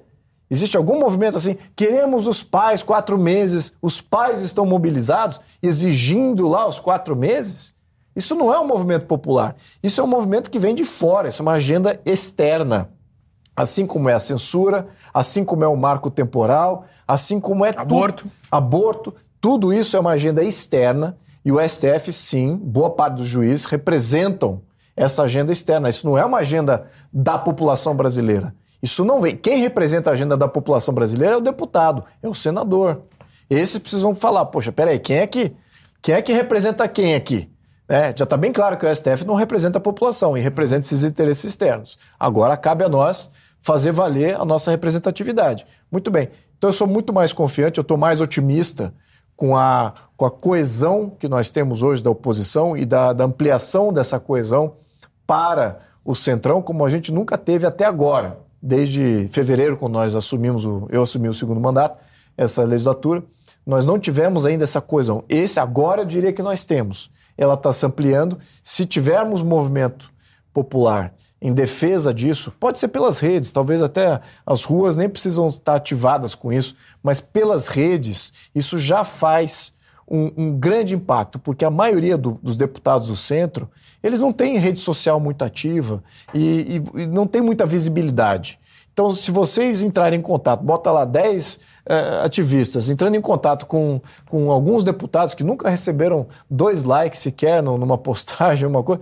Isso já é um grande pato, ou uma ligação para o gabinete. Isso, isso vale a pena. É, eu acho que é recentemente agora. a gente teve um, um movimento que ilustra bem esse tipo de situação, que foi o PL 2630, né? Exatamente. Então você não teve manifestações de rua, você não teve grandes movimentos, mas sim essa questão até digital. De Exatamente. engajamento, de cobrança dos, dos deputados. E vários deputados mudaram de mudaram voto. de voto, né? é, 180 graus. Acredito e- que a questão do aborto também está acontecendo isso, né? Exatamente. Muitas entidades se posicionando. Exato. Isso é fundamental. É, o, infelizmente, o nosso diálogo eh, do representante com a sociedade não está tão institucionalizado assim. Existem esses canais indiretos. A rua é um canal indireto, a rede social talvez seja direto com o parlamentar, só que é indireto com um conjunto de parlamentares. É por isso que eu, eu até prego da gente ter mecanismos de democracia direta regulamentados, que é regulamentar esse Como na tipo- Suíça. como na Suíça. eu vou pegar o exemplo de, de onde funciona. Não precisamos reinventar a roda e falar, ah, mas o Brasil não está preparado. Pô, a Suíça não estava preparada quando exerceu democracia direta no século XIX. Era 95% de analfabeto. Então, acho que a gente está um pouquinho melhor do que o suíço do século XIX. Só para a audiência, quem não reconheceu o PL 2630, o PL das fake news, que foi tentado ser colocado em votação ali no Congresso, houve muita pressão, muita reação da, da sociedade como um todo e acabou indo para a gaveta, pelo menos por enquanto, né? Deputado, não sabemos se vai voltar ou de alguma outra forma, mas é um exemplo aí desse nível de engajamento fazendo a diferença no É, andamento você lá tem duas pautas. maneiras de ver a coisa. Ou, você- ou a gente altera o STF, que acho que é, é- é necessário, temos que limitar os poderes que o STF exerce, ou a gente valoriza o Congresso. Ou seja, o que essa PEC faz, ela não mexe no STF, mas ela diz o seguinte: que qualquer decisão do STF, seja colegiada, monocrática, ela venha para o Congresso. E o Congresso é que vote ela. Então, qualquer iniciativa legislativa do Congresso, Ah, do, tá. do, eh, Judiciário, ela passa pelo Qualquer Congresso decisão que envolva a legislação. que, que envolva a legislação, mudança legislativa, etc. Então, isso já acho que é um, já daria um freio a 99% do que o STF está fazendo agora nesse momento. É, Christian, tem uma pauta aqui, que é o nosso próximo assunto, que eu vou querer o teu comentário para iniciar, que é uma participação do MST na Petrobras. Inclusive, quando eu mandei essa sugestão de pauta lá no nosso grupo, você até estranhou, né? Como assim? MST na, Petro- na Petrobras. Nós temos a imagem aí do presidente da Petrobras, que é o senador, né, agora licenciado, Jean Paul Prats, falando justamente disso. A produção vai colocar aí no ar esses tweets é, que é um encontro que aconteceu entre o presidente e o líder do MST, João Pedro Stedley, é, que foi recebido pelo, pelo presidente lá na sede da Petrobras, no Rio de Janeiro. E ele disse o seguinte: é, recebemos aqui o grande João Pedro Stedley e nossos companheiros apresentaram as principais iniciativas do movimento. O MST está construindo diálogo para reforçar a infraestrutura dos centros de formação popular e para implementar projetos eh, voltados à produção de sementes de hortaliças e alimentos orgânicos. Não sei o que isso tem a ver com a, com a Petrobras, até agora nada, né? Eh, para além, o movimento também está desenvolvendo uma fábrica de bioinsumos feitos a partir do lixo orgânico. Talvez aqui a questão de energia, mas enfim, um pouco forçada essa relação, né? Participaram do encontro a deputada estadual Marina do MST, integrantes da Executiva Nacional, nossa diretora de Assuntos Corporativos, diretor de Transição Energética e Sustentabilidade e demais lideranças da nossa companhia. É, como explicar isso, por exemplo, no exterior, né? Um movimento aí que promove invasões e que tem essa, essa pauta sendo recebido na principal estatal do país. É, realmente, quando você me enviou, enviou a mensagem para a gente estudar, eu nem tinha visto, mas assim, nem surpreende, né? Porque é quase como se a gente estivesse vendo um filme de novo, um filme piorado do que a gente já viu, né? O MST é uma instituição que não tem CNPJ, acabou de terminar aí uma CPI de forma, aliás, melancólica, mas com caixas de provas e de depoimentos que demonstram as práticas dessa instituição. Uma instituição criminosa, certo? Num país que não tem problema espaço de terra, tá certo? Tem um problema agrário? Tem um problema agrário. Eu me lembro de visitar uma, um desses projetos, ainda da época do Zé Dirceu e do Ministério do Desenvolvimento Agrário, na época do Rosseto, no Piauí, que é a reprodução disso que ele está oferecendo à Petrobras. Provavelmente ele vai conseguir recursos da Petrobras para reproduzir um tipo de usina de bio, qualquer coisa, que não vai dar certo. Quer dizer, me, me choca que a gente já tenha cometido todos esses erros, que essa instituição ainda exista e que a gente tem que reassistir esse tipo de coisa. Né? Depois de uma CPI que demonstrou de forma explícita as práticas criminosas que uh, os dirigentes e essa instituição têm. Então, assim, isso não é só. Sabe o que mais me assusta, Renato? Não é só MST, é toda, toda essa engrenagem que voltou para a Caixa Econômica, que voltou para a Petrobras, uhum. que voltou para os fundos de pensão das estatais. Enquanto a gente fica discutindo aqui os temas dos costumes, né, que, que enchem as manchetes, uhum. toda essa engrenagem voltou os conselhos, ainda né? mais faminta, né? Tinha um, é. tem uma figura, Os orçamentos livres, que eu chamo. Tem uma figura da, da porca faminta na horta, que para mim é muito isso, assim. É uma gente que viveu disso, que eu achei que já tinha passado o seu papel na história e está de volta. E está fazendo a mesma coisa. Então, assim, o Prates receber na Petrobras, a maior empresa do país, empresa mista, diga-se de passagem, é, que tem acionistas, né? Receber uma instituição criminosa, é, essa, a gente não tem muito o que dizer, a sensação é de impotência total. Né? Ô Jean Turco, mas não, não, se pode dizer que fomos enganados, né? Isso foi avisado durante a campanha, é, o protagonismo que a MST teria nesse novo governo. Então, acho que pelo menos isso a gente não pode reclamar. É, não, total. Alguns foram enganados, né? Não obstante, foi era bastante explícito, bastante claro e foram avisados. Alguns queriam se iludir, se iludiram que tudo isso não ia acontecer. Você perguntou como explicar isso, né? Que a Petrobras recebe o MST, etc. E tal. Talvez porque agora eles querem aprender a invadir propriedades privadas alheias também. Talvez temos que esperar isso. Que o que tem o MST para ensinar para alguém? Só isso. Qual é a vantagem comparativa do MST? Só isso. E de novo, é como no caso da China. Gente, não é tolerável que o MST ainda exista transparentemente em público quando comete atos criminosos na frente de todo mundo publicamente. E ninguém faz nada, ninguém levanta um dedo. De novo, aqui não é um discurso de esquerda-direita. Aqui é um discurso de mínimo bom senso comum, básico. Isso é inadmissível. Qualquer outro grupo que fizesse a mesma coisa, mas com outra narrativa, seriam todos presos, todos ficariam na prisão. Então, assim, o que importa? Importam os fatos, importam o que falam, por que fazem o que fazem. Então não é admissível, isso é extremismo. De novo, o problema da América Latina não é a esquerda, é uma esquerda extremista. Ainda é, com os companheiros Castro, é, aliado a Ahmadinejad, Venezuela, Evo Morales, elogiando o sistema político chinês, etc. É, a social-democracia, a esquerda moderada, já é algo mais legítimo. Agora, essa visão é, cometendo crimes, extremista, marxista e não marxista, em 2023 não é admissível. Isso não existe em lugar nenhum do planeta. É, e é, que seja oficializado ao nível institucional como a maior empresa do país é, é, é a coisa mais absurda. Mas, de novo, é, chega a ser assim, não, não, temos muito o que falar, temos só a reclamar, a criticar, etc. A questão antes, só queria comentar a questão antes da, da, da da licença paternidade, apesar de eu é, discordar totalmente na forma, é a enésima interferência de um tribunal em competências legislativas, né, em competências legislativas, no caso, concordo totalmente no mérito. Né? Por quê? Não só porque eu sou homem, porque tenho filhos, já passou essa época, já, já não vou pegar mais essa licença de quatro meses, né? mas é, por um simples fato, porque um dos motivos pelos quais as mulheres no mercado de trabalho são preteridas em relação aos homens, são discriminadas, entre aspas, em relação aos homens, é exatamente porque, quando têm filhos, têm uma licença maternidade muito maior que aquela dos pais. Se não erra, quatro meses contra cinco dias, algo desse tipo, certo?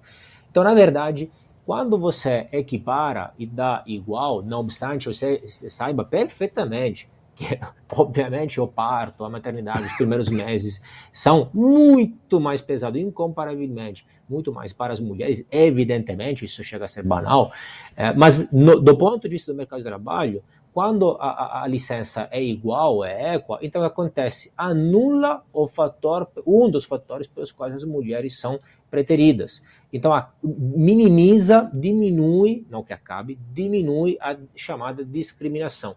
Se não erro, tem alguns países que já estão indo nessa direção, como Suíça e Finlândia.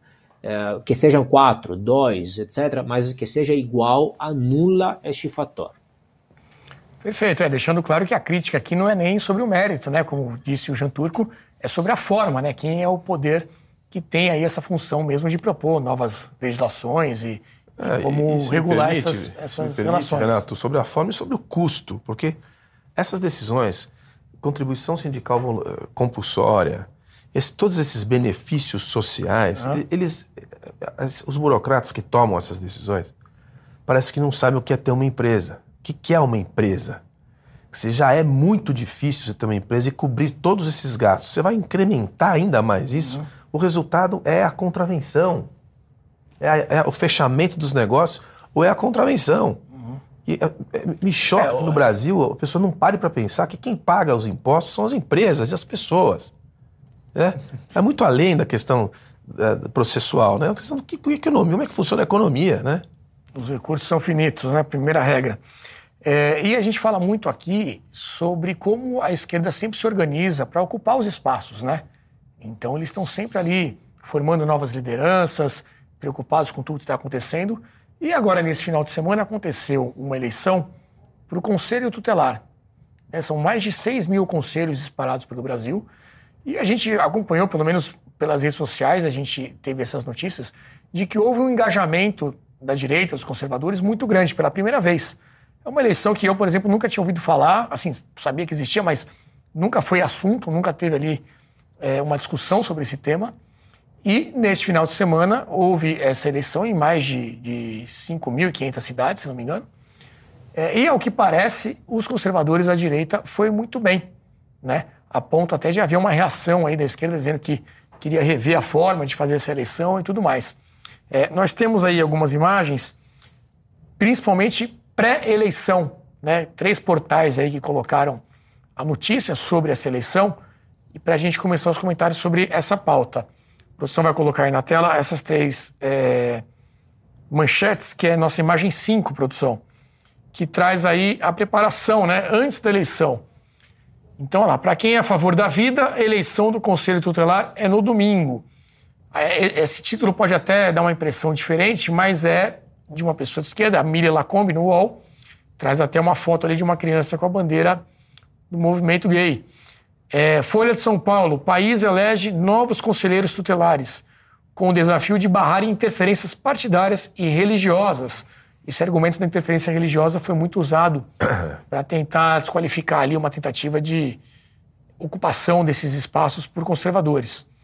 E por fim, de novo, o UOL, porque o ECA, né, o Estatuto da Criança e do Adolescente, está em perigo no processo eleitoral para o Conselho Tutelar. Então, colocando aí que seria uma ameaça aos direitos da criança, qualquer é, maioria, qualquer ocupação maior desses cargos pela direita. Então, mais uma vez, temos aqui um embate direita-esquerda, né, ou até mais do que isso, mas é algo que a gente nunca tinha visto antes. Como é que você vê esse movimento, Luiz Felipe? Você acha que agora faz parte dessa nova realidade do Brasil, de todo mundo ligado, acompanhando a política? Porque eu confesso que eu não me lembro de ter essa pauta em outros anos. Não, não tínhamos e cresceu muito nos movimentos. Eu recebi muitas mensagens nos diversos grupos que eu estou. De fato, isso se tornou até mérito todo de todos esses cidadãos que mobilizaram, porque os deputados não podem se mobilizar ou fazer uma indicação de voto e, e, então ali tava vários esses movimentos já escolhendo. Eles já não pensando. podem indicar voto? Não, não podemos indicar voto. Isso é, isso é contrário, uma contravenção até. Então, agora, claro que eu estou muito feliz com o resultado. E só pontuar que esse tipo de eleição em que o lado não esquerda totalitária é, ganha, esse sim a esquerda pode contestar e vem falar que vamos mudar o sistema eleitoral, vamos contestar todo o negócio. Agora, quando, é, quando nós contestamos qualquer coisa deles, ah, poxa, é contra a democracia, aquela coisa toda, e tem todo o judiciário que cai em cima. Enfim, vamos estabelecer aqui uma régua de que todo esse pessoal que pensa em tiranizar o Brasil, em controlar o Brasil, controlar nossas pautas, nossa agenda, nossa sociedade. Esse pessoal é minoria. Eles não comandam a opinião pública, é uma pequena parcela da opinião pública e é um pequeno grupo que estão com as alavancas de poder. Então, se a população se der conta disso e fizer como fez no PL da censura, fizer como fez agora nas eleições do, dos conselhos tutelares, a gente muda o Brasil. Essa que é a realidade. Então não, não há que se ter medo nesse momento. Há que se ter inteligência de ação, que é isso que foi que aconteceu. Foi uma, foi uma ação pontual, foi a questão de eleitoral, havia uma lista focada, sabíamos quem, o que fazer, era bem é, simples. Então, e executaram com, com, com maestria. Então, demonstraram exatamente o, o, tamanho do que é a opinião pública mobilizada. Se eu não me engano, houve até um acréscimo de pessoas que foram votar para esse tipo. Acho que foram 10% é, no, de acréscimo. No Twitter você vê vários vídeos de filas enormes. Exatamente. É, nos locais de votação. Isso é mobilização pura e simples da sociedade, sem nenhuma ação política, não havia partidos políticos por trás. Deputados havia, apoiavam, mas dentro das redes uhum. uh, particulares, não, não havia uma exposição pública uh, em agregado. Então, isso é fundamental. Esse tipo de movimento, eu diria que é a realidade do Brasil. É. E se esse se organizar para pautas maiores, como a gente tem que pontuar a questão do judiciário, a gente vai ter um impacto muito significativo. É, só alguns dados aqui. O Conselho Tutelar ele tem a missão de atender as crianças e adolescentes cujos pais faltem ou ofereçam risco à sua formação. Aquela história, né, quando o pai tem alguma ação ali que deixa a criança desassistida, ah, vou chamar o Conselho Tutelar, hein? É justamente é, essa entidade. Além de fornecer proteção em situações de abuso. É, segundo a Secretaria Nacional dos Direitos da Criança e do Adolescente, o Brasil conta atualmente com 6.100 conselhos tutelares em, 500, em 5.570 municípios e entidades administrativas. Cada conselho possui cinco membros, e aí, se você pesquisar, você vai encontrar os resultados Difícil saber a orientação né, de, cada, de cada um dos eleitos, né? não são nomes conhecidos, mas pelo que a gente tem apurado e recebido aí de mensagens, é, houve aí essa mudança do perfil desses eleitos. É, Christian, seu comentário, você acha que realmente brasileiro agora tem esse perfil mesmo de acompanhar tudo, não deixar passar nada? Não, eu acho de, de todos esses comentários que a gente tem feito aqui, Acho que é um. E, e saindo um pouco da esfera direita esquerda, eu acho que é muito além disso, é uma coisa muito positiva. A participação da sociedade civil nas bases. Isso. Você descreveu agora mais de 6 mil, um, pelo menos um em cada município. O que está se preocupando? Qual é a importância dessa instituição? Cuidando das crianças. As, pessoas, as, as crianças que têm, não têm a sua autonomia e têm, estão indefesas em relação a todo tipo de violência. A sociedade nos municípios cuidando das crianças. O que, que significa esse, essa performance recente? A insatisfação da sociedade civil com o que vinha se fazendo antes. O que se acusa, de forma, uma forma geral, porque tem sempre coisa boa e sempre coisa ruim sendo feita, mas de uma forma geral, o que estava se fazendo? Estava se interferindo, estava se fazendo uma coisa que não se pode fazer, que é tirar a criança da casa por alguma razão, interpretada por quem estava lá, coisa que não está no estatuto. Uhum. O que se faz é identificar um problema e levar para o Ministério Público. Por alguma razão, essa instituição estava sendo utilizada de forma equivocada e a sociedade reagiu. Isso, para mim, é a, é a, demonstração de que a, democracia está viva. Isso nos traz a primeira pauta, né, da questão da subsidiariedade. É, é, exato, do é poder local. Do, do, a gente ainda tem a subsidiariedade. e ocupar os locais. O princípio da subsidiariedade, que é o que, que, é o que está no debate da União Europeia há muito tempo e que é o que dá o conceito de é, é, déficit democrático, né? porque assim, muito se decide em Bruxelas e, e tiraram das localidades. Uhum. É exatamente o que nós estamos ainda aprendendo a fazer aqui. Sim. Estamos como se tivesse um estágio para trás, vamos dizer assim. Né? O europeu luta para não perder aquilo que ele já tem, para não centralizar em Bruxelas. A gente está começando a entender o que, que é isso. Esse é um bom exemplo. É. Nós temos a imagem do tweet do deputado Nicolas Ferreira comentando esse resultado para a gente entender essa reação, né, essa repercussão. Regional Oeste de BH, né, Belo Horizonte, três dos cinco conselheiros são conservadores.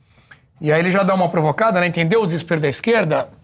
A, espera um pouquinho, direita está ocupando os espaços e agora querem ganhar no tapetão, anulando parte das eleições. Houve essa discussão, inclusive, de possível anulação das eleições, mas pelo que consta até o momento, nenhuma decisão nesse sentido.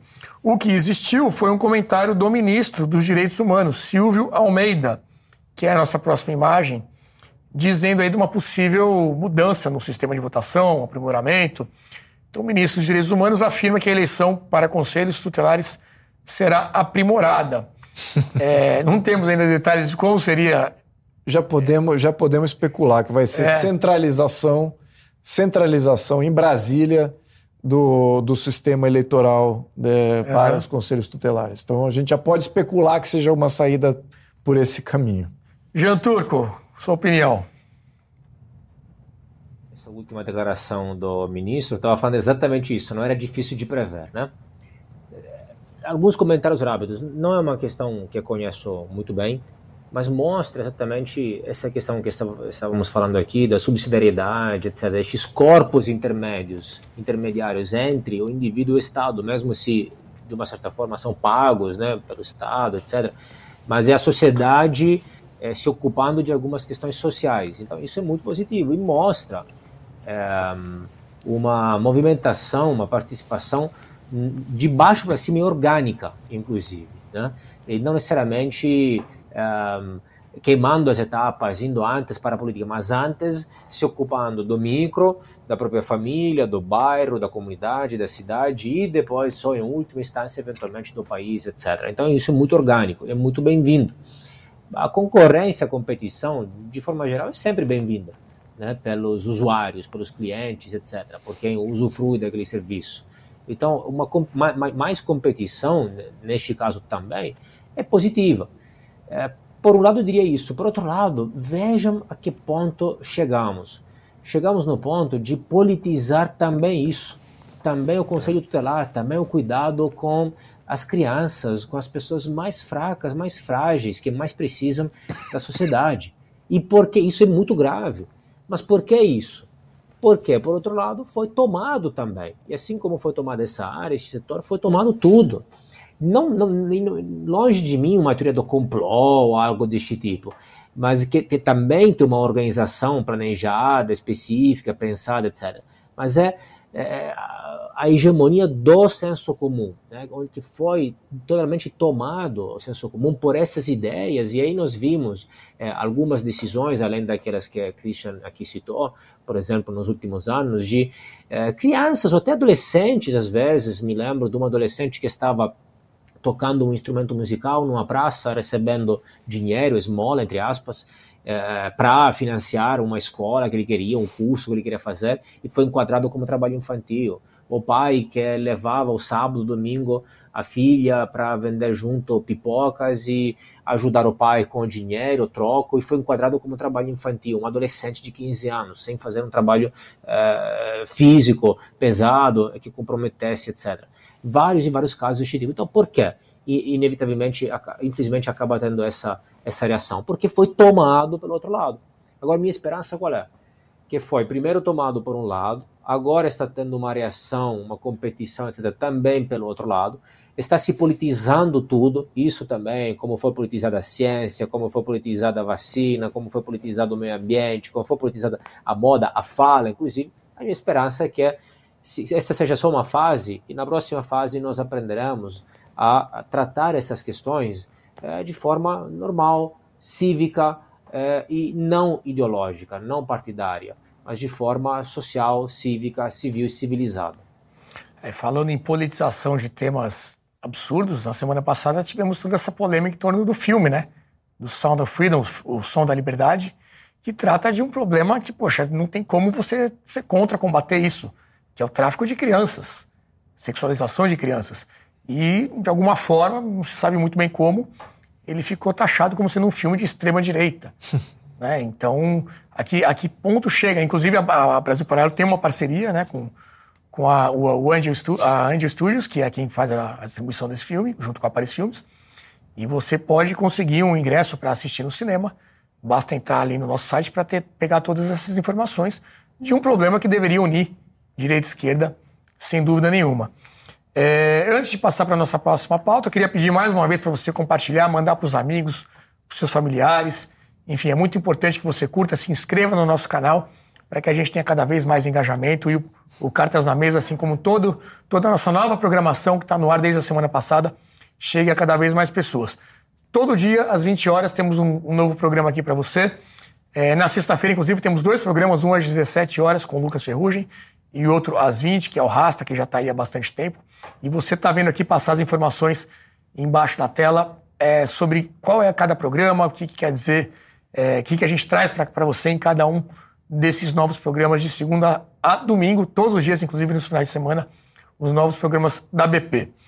Para terminar, gente, temos uma pauta, assim como na semana passada a gente falou da ministra que pegou o avião para assistir a final do, da Copa do Brasil, é, vamos falar da nossa nova presidenta, talvez eu tenha que dizer, que foi a Janja, que assumiu as funções presidenciais com a operação, né, que o presidente Lula foi submetido no quadril, ficou alguns dias aí fora do cargo, ao invés de essas funções passarem para o vice-presidente, Geraldo Alckmin, quem assumiu a agenda do presidente foi a Janja da Silva. Temos aí até essa manchete é, que coloca justamente isso. Janja assume o lugar de Alckmin em comitiva que vai ao Rio Grande do Sul. É, existiram ali algumas ações relativas ainda a todo esse problema climático lá do sul, né? Muita chuva, ciclone, desabrigados, mortes. E quem foi lá fazer toda essa programação foi a Janja e o Alckmin. O pessoal colocou até uma foto dele dando tchau para o casal, né? Não foi para essa viagem. Mas como é que, como explicar isso, né? Mais uma vez a pergunta, como explicar isso, professor Christian Lobauer? Ah, Renato, eu, eu não sei nem o que dizer. Assim, eu, eu, é uma pena. O governador Alckmin, vice-presidente, é um homem de bem. É, é, é uma essa humilhação. Eu acho que é um, eu uma daquelas situações que a gente pensa, imagine se fosse outro presidente fazendo não, o mesmo. Se fosse outro, mas assim, eu me coloco na posição do vice-presidente, assim, como é que eu me sentiria? Quer dizer, eu não sei se eu teria, não sei se eu conseguiria ficar quieto, entende? Eu criaria uma crise institucional, porque é, é, tão, é tão, assim, é tão república de banana. Nós não somos uma república de banana, né? O Brasil é um grande país. É um país que tem muita coisa de bom, muita gente trabalhadora, está lutando para constituir as suas instituições, para manter a democracia, está tentando construir uma, cidade, uma sociedade civilizada. Tem uma luta aí de construção de economia, de agricultura, de tecnologia. E isso é coisa de país que não é para o Brasil. A gente não merece isso né, esse desrespeito total. Essa senhora é primeira-dama, é, mas ela não tem que interferir em nada. Não é papel dela, não está na posição dela, não está atrapalhando o governo. A gente sabe que está, está todo mundo indignado. O PT está indignado, lideranças do PT estão indignadas. Ou seja, cabe ao presidente da República tomar uma decisão, mas pelo jeito não, não, não vai tomar e não tomou. Eu só lamento. Jean Turco, já se falou algumas vezes da hipótese dela ser uma possível candidata até para suceder o Lula. Não sei se tem base nessa informação. Como é que você vê essa tentativa de cada vez mais colocar a Janja, primeira-dama, em evidência? Pois é. é. Como explicar isso? O que isso demonstra? Demonstra que o poder político vai muito além de sua formalização jurídica além de quem ganha as eleições, o poder está onde está, reside onde reside. E o poder deles eles dão a quem querem. Então, uma pessoa pode ter poder político, não obstante não tenha nenhum cargo oficialmente institucionalizado para tal. Tanto Janja quanto mesmo Lula, por exemplo, antes de ser presidente, enquanto eh, durante o ínterim, enquanto não era presidente, continuava tendo um poder político. Então, a política é uma esfera que se expande além da questão meramente formal. Né? O poder político é uma substância muito mais poderosa. Essa é uma, uma, uma diatriba assim, que tem entre os cientistas políticos e os juristas, e aí nós ganhamos de lavada. Né? E sobre essa, essa questão da, da, de uma possível candidatura de Janja, é possível que seja, esteja se preparando exatamente isso. É, o papel das primeiras damas é, no mundo inteiro geralmente é mais social, formal, corolário, paralelo àquele do presidente, certo? Se ocupa mais de questões sociais, de, de filantropia, voluntariado, etc. E aí, claro, tem algumas primeiras damas que protagonizam um pouco mais, outras um pouco menos, né, por vários motivos. E aí, só lembrando alguns casos, por exemplo, se narra que é, foi pela mulher do Dutra que no Brasil foi proibido o jogo de azar, por exemplo, porque ela era uma fervente é, católica e era contra por motivos é, religiosos, culturais, dogmáticos, etc. Se narra. É, também existem outros casos, né? O caso, por exemplo, é, da Hillary Clinton, que obviamente primeira dama do Bill Clinton, depois fez uma carreira política também, virou é, virou ministro é, e virou depois candidata sem conseguir se eleger às eleições presidenciais. É, o típico, épico caso de Eva ou Evita Peron, né, primeira dama argentina, e para ficar sempre na Argentina, a Kirchner, que conseguiu exatamente fazer aquilo que talvez agora estão querendo fazer aqui.